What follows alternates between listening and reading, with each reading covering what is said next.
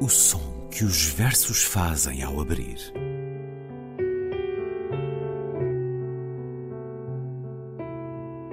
Se leio um livro e ele torna o meu corpo tão frio que fogo nenhum o pode aquecer, sei que isso é poesia. Emily Dickinson. Com Ana Luísa Amaral e Luís Caetano.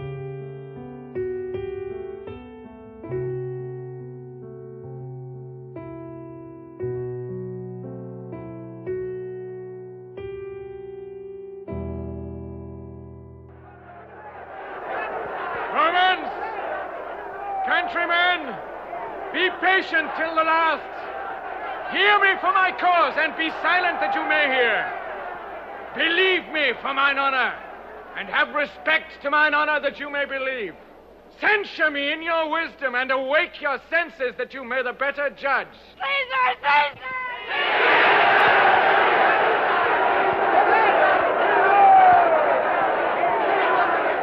If there be any in this assembly, any dear friend of Caesar's, to him I say that Brutus' love to Caesar was no less than his. If then that friend demand why Brutus rose against Caesar, this is my answer. Not that I loved Caesar less, but that I loved Rome more. Had you rather Caesar were living and die all slaves, than that Caesar were dead to live all free men? No! No! no! loved me, I weep for him. As he was fortunate, I rejoice at it. As he was valiant, I honor him. But as he was ambitious, I slew him. As tears for his love, joy for his fortune, honor for his valor, and death for his ambition. Who is here so base that will be a bondsman? If any speak, for him have I offended. Who is here so rude that would not be a Roman? If any speak, for him have I offended. Who is here so vile that will not love his country? If any speak, for him have I offended. I pause for a reply. Sede pacientes até ao fim. Romanos, cidadãos e amigos, ouvi-me defender a minha causa e fazei silêncio para poder ouvir Acreditai em mim por minha honra e respeitai a minha honra para poder desacreditar. Julgai-me na vossa sabedoria e despertai as vossas consciências para me julgardes melhor. Se houver alguém nesta Assembleia, algum grande amigo de César, a esse direi que o amor de Bruto por César não era menor que o dele. Se então esse amigo perguntar por que é que Bruto se levantou contra César, Aqui está a minha resposta. Não que eu amasse menos César, mas amava Roma ainda mais. Preferíeis que César vivesse e vós morresseis escravos, ou que César morresse para todos vós viverdes livres? Porque César me amava, eu choro. Porque foi afortunado, eu por isso me alegro. Porque foi valente, eu o venero. Mas quando foi ambicioso, eu o matei. Há lágrimas pelo seu amor alegria por sua fortuna, honra por seu valor e morte por sua ambição. Quem haverá aqui tão vil que gostasse de ser escravo? Se houver alguém, fale, porque eu o ofendi. Quem há aqui tão bárbaro que não queira ser romano? Se houver alguém, fale, porque eu o ofendi. Quem será tão vil que não ama a sua pátria? Se houver alguém, fale, porque eu o ofendi. Paro para ouvir uma resposta. É um dos grandes discursos da história da literatura. Vamos ouvir outro no seguimento, porque estamos a falar da glória da palavra, da força da retórica, do esplendor, de facto, da literatura. É o Júlio César, de William Shakespeare, que escutamos primeiro através da adaptação cinematográfica feita por Joseph L. Mankiewicz em 1954. Escutamos o ator James Mason, enquanto Brutus, ou Bruto, e ouviremos daqui a pouco Marlon Brando enquanto Marco António. Depois ouvimos a leitura de Ana Luísa Amaral, a partir da tradução de José Manuel Mendes, Luís Miguel Sintra e Luís Lima Barreto. É uma edição da Cotovia. Olá, Ana. Olá, Luís. Aqui temos os cidadãos de Roma a exigirem explicações sobre o assassinato de César. E temos, diante do Senado, creio, Brutus, aquele a quem o nome ficou para sempre antecedido pelas palavras também tu, a afirmar a justiça e a honradez do ato sangrento. Ele afirma até o seu amor por César, mas sublinha que o amor por Roma é maior que tudo. E Roma são todos aqueles que estão diante dele. Ele e os senadores, afirma e reafirma, cometeram um ato nobre ao assassinar César. E eis que Ana, poucos dias depois dos idos de março, que andam ali por volta do dia 15, trazemos o assassinato de César, ao som que os versos fazem ao abrir, o grande exemplo do homem que se quis tornar ditador perpétuo de uma sociedade, de um império. E por isso, calculo que esta sua escolha não tenha sido ditada apenas pelo calendário, também, talvez, porque alguém na Rússia sonha ser um novo czar. E não nos esqueçamos que czar é uma palavra que deriva de César. Como Kaiser, de resto. Como Kaiser. Exatamente, não é como Kaiser. Sim, de alguma forma tem a ver com as circunstâncias dos tempos em que vivemos esta escolha, mas é também porque eu acho que esta peça, de facto, esta peça tem dois dos discursos mais extraordinários da história da literatura, como o Luís disse. Uh, depois vamos falar um bocadinho do discurso de Marco António e compará-los, uh, digamos assim. É verdade que Bruto ama, ou Brutus, ama profundamente César, mas Brutus é um homem racional, sobretudo. A peça chama-se Júlio César, mas o que é curioso é que Júlio César aparece pouquíssimo na peça. Estamos no terceiro ato, segunda cena, e ele já e ele morreu. Pronto. A partir de agora não há César. Bem, tornou-se mito, não é? O assassinato de César torna-o uh, divino, mito. Exato, mas há a ideia de César, não é? Há a ideia de César, portanto há o cesarismo, digamos assim. E isso permanece, aliás, irá permanecer essa ideia do, do, do, do imperador divino na figura do seu sobrinho César Augusto. Sim. Este Marco António é o da Cleópatra, é claro, depois Sim. o próximo, não é? E Bruto acaba, Brutus acaba por morrer no, no final da peça. Esta peça é, pensa-se, julga-se que terá sido escrita por volta de 1599, portanto, ainda durante a vida de Isabel I, faz parte das chamadas tragédias históricas romanas de Shakespeare, não é? Sei lá, Coriolano é outra que tal, hum. etc. Agora, o gesto anterior do Bruto é deixar Marco António falar, porque ele de facto é um homem entre aspas, democrata, não é? Portanto, não vê razão nenhuma para que Marco António não fale. Cássius bem o avisa. Olha que é má ideia. Cuidado. Tu não o deixes falar, porque Marco António, Marco António é amigo de César também, não é? E, e, e não, não faz parte da conspiração. Mas Brutus diz: não, não, eu vou explicar ao povo o que aconteceu, explica. Aliás, nós só fomos buscar um certozinho, sim, sim. naturalmente. Ele é um é homem confiante, confiante pela sua força sim. da palavra. E, e, e, e, não só, e tem uma isto é muito engraçado, veja como começa. Há aqui uma profunda consciência de classe. Uh, Brutus é um tribuno, ele diz: sede pacientes até ao fim. Porquê? Porque o povo não se espera que o povo seja paciente. Não se espera que o povo, o povo é assim uma espécie de. de, de a turbululante. Que é turbululante, e de facto é turbululante, como vamos ver depois, não é? Mas esta superioridade de ser de pacientes até ao fim, de acreditai em mim por minha honra, respeitai a minha honra, julgai-me na vossa sabedoria, ou seja, tudo, são tudo verbos e são tudo expressões da, da, da área do racional. Aquilo que ele pede ao povo é de facto, que pense, que raciocine e que agora e que veja, eu amava César e amava, mas amava mais Roma. Portanto, no fundo, Júlio César é também a grande tragédia de Brutus.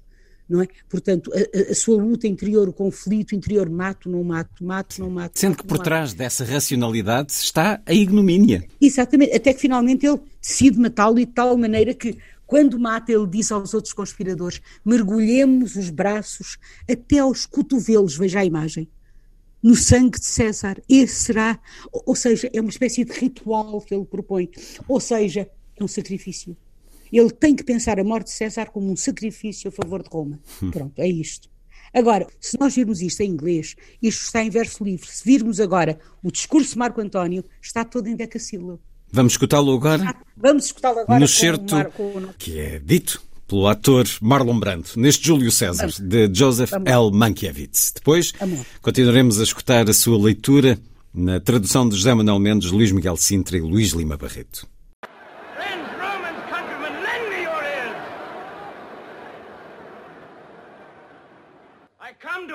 Caesar, not to praise him.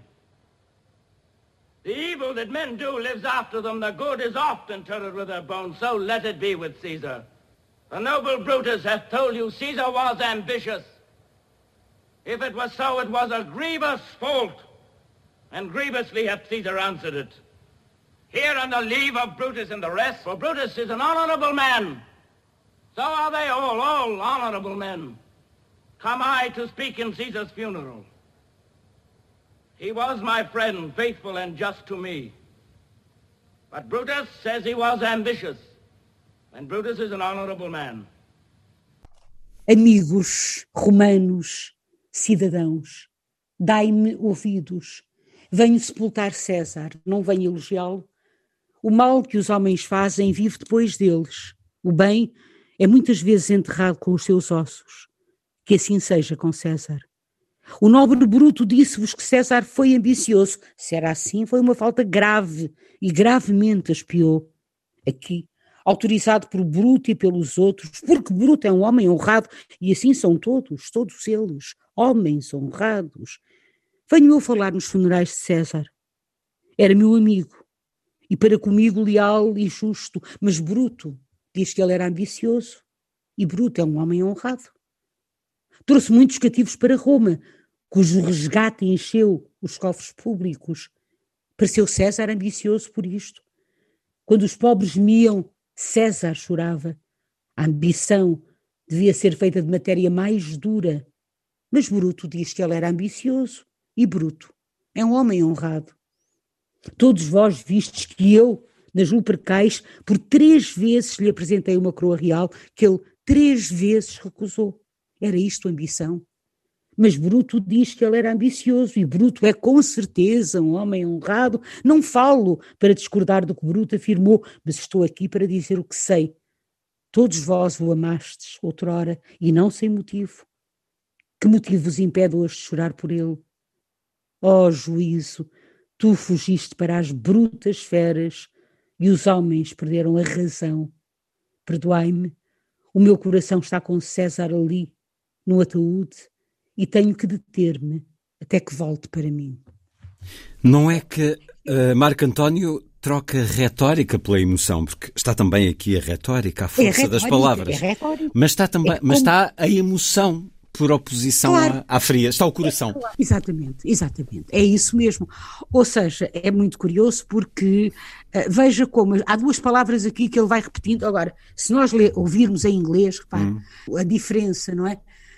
Uh, bruto, be patient till the last. Romans, countrymen and lovers, hear me for my cause and be silent that you may hear. Pronto. Agora este, friends, Romans, countrymen, lend me your ears. I come to bury Caesar, not to praise him. The evil that men do lives after them. The good is oft interred with their bones, so let it be with Caesar. Tan, tan, tan. Ou seja, isto é verso regular. Isto está em, em pentanto iâmbico, não é? O facto de estar inverso, obviamente que cria, não é, uma atmosfera muito mais íntima com os com, com aqueles, aqueles que é, com quem ele com aqueles que escutam naturalmente. E repare como é que ele começa. Uh, uh, uh, Marco Bruto diz, Bruto disse, sede pacientes até ao fim. E ele diz, amigos romanos, cidadãos, lend me your ears emprestai-me os vossos ouvidos. Isto é extraordinário, ou seja, não sou eu que está aqui em causa, sois vós. E sois, são os vossos ouvidos que eu, é, é, aos, é aos vossos ouvidos que eu quero. É o vosso falar. entendimento.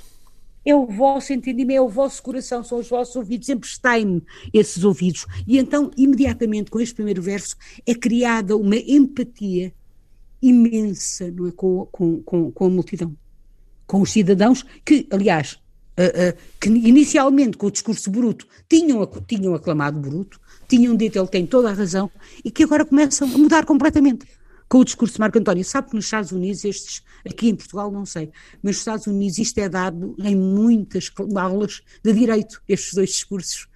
Uh, Devia ser dada em de, muitas disciplinas. Em muitas disciplinas. Porque da, da, história também. à literatura repare, está aqui repare, tanto. Repare, exatamente. Repare, há duas palavras aqui, que é ambitious e honorable. Ambicioso e honrado. É com isto que ele joga, não é? É claro que há sempre aquela forma na representação de, através da entoação, dizer, e Bruto é um homem honrado. Isto quer dizer o quê? Não é nada honrado, não é?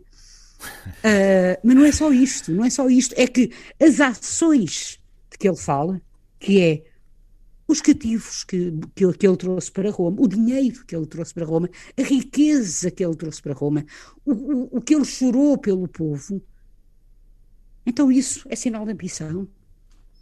Mas Bruto diz que ele era um homem ambicioso e Bruto é um homem honrado. E, portanto, e, e a determinado momento, no final, no final do discurso, porque o discurso continua mais para a frente, não acabou, este é só o princípio, ambicioso é Bruto e honrado era César. Portanto, invertem-se os termos. Aliás, este discurso está eivado pela ironia e por uma figura de estilo muito engraçada, que eu não sei se, as pessoas todas conhecem, se calhar não, que se chama litote, que é quando dizemos assim, por exemplo, ela não é nada feia, quer dizer, ela é bonita. Quer dizer que ela é bonita. É uma forma. Esta comida não é, é esta comida não está nada má. Quer dizer que está bastante boa. E isso até é bastante portanto, português. É bastante nós, português, nós temos muito essa mania de ah, isto não está mal. Isto não está nada Mesmo mal. estando bastante bom. E agora, e agora, Luís, deixe-me só dizer, é que mais para a frente ele diz, por exemplo, não convém que saibais quanto César vos amava. Isto, isto, é mais para a frente um bocadinho, hum. porque ele vai falando com o povo, não é? É um discurso enorme, enorme. O, em que é que ele fala? No testamento de César.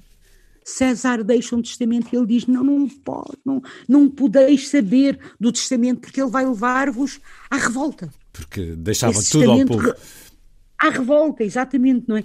E depois, antes do testamento, quando ah, queremos ouvir o testamento, ele pega no testamento, eles fazem um círculo à sua volta, de facto Marlon Brando em todo o seu esplendor a, a dizer este discurso maravilhoso, não é? É que o que é que vai acontecer?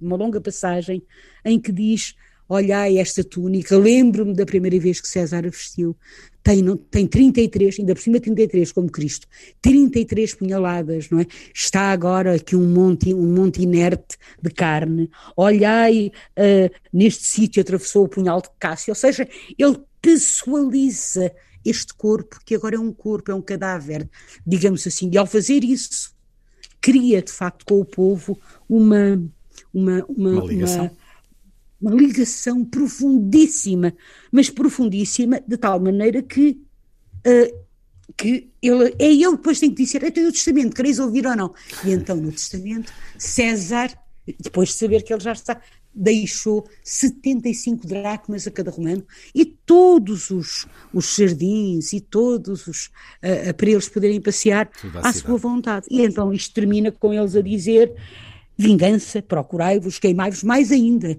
É poderosíssimo, poderosíssimo. Então, o que acontece no fim? Eles dizem, vamos queimar a casa de Bruto, vamos procurar os conspiradores. E a multidão vira completamente, altera completamente e, e cede completamente ao discurso de Marco António. É, de facto, um, um, exercício de retórica. Aliás, a retórica era uma disciplina obrigatória e nós sabemos hoje que Shakespeare estudou retórica, não é? A latim, retórica, tudo isso, não é? E, e construiu este e é monumento. Construiu um monumento literário. Este monumento à palavra, Luís, porque não nos esqueçamos que, nesta altura, as pessoas que iam às peças de Shakespeare assistir, estamos no século XVI ainda, tinham que competir com algo que custava o mesmo preço e que era, para algumas pessoas, muito mais interessante, que eram as lutas entre cães e ursos, que eram ali mesmo pertinho e custavam exatamente a, a mesma coisa. Ora, tinha que competir, e, e através de quê? Da palavra. Podíamos fazer dezenas, centenas de programas sobre Shakespeare, já fizemos alguns, faremos muitos mais, certamente. Faremos, neste espero que sim. O som que os versos fazem ao abrir. Hoje com Júlio César. Ana, até para a semana. Até para a semana, Luís.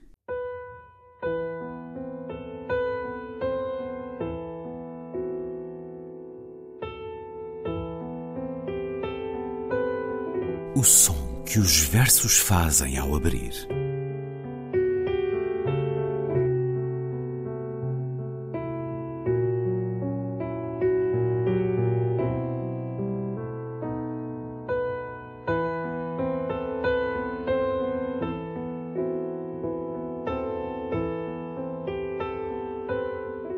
Com Ana Luísa Amaral e Luís Caetano.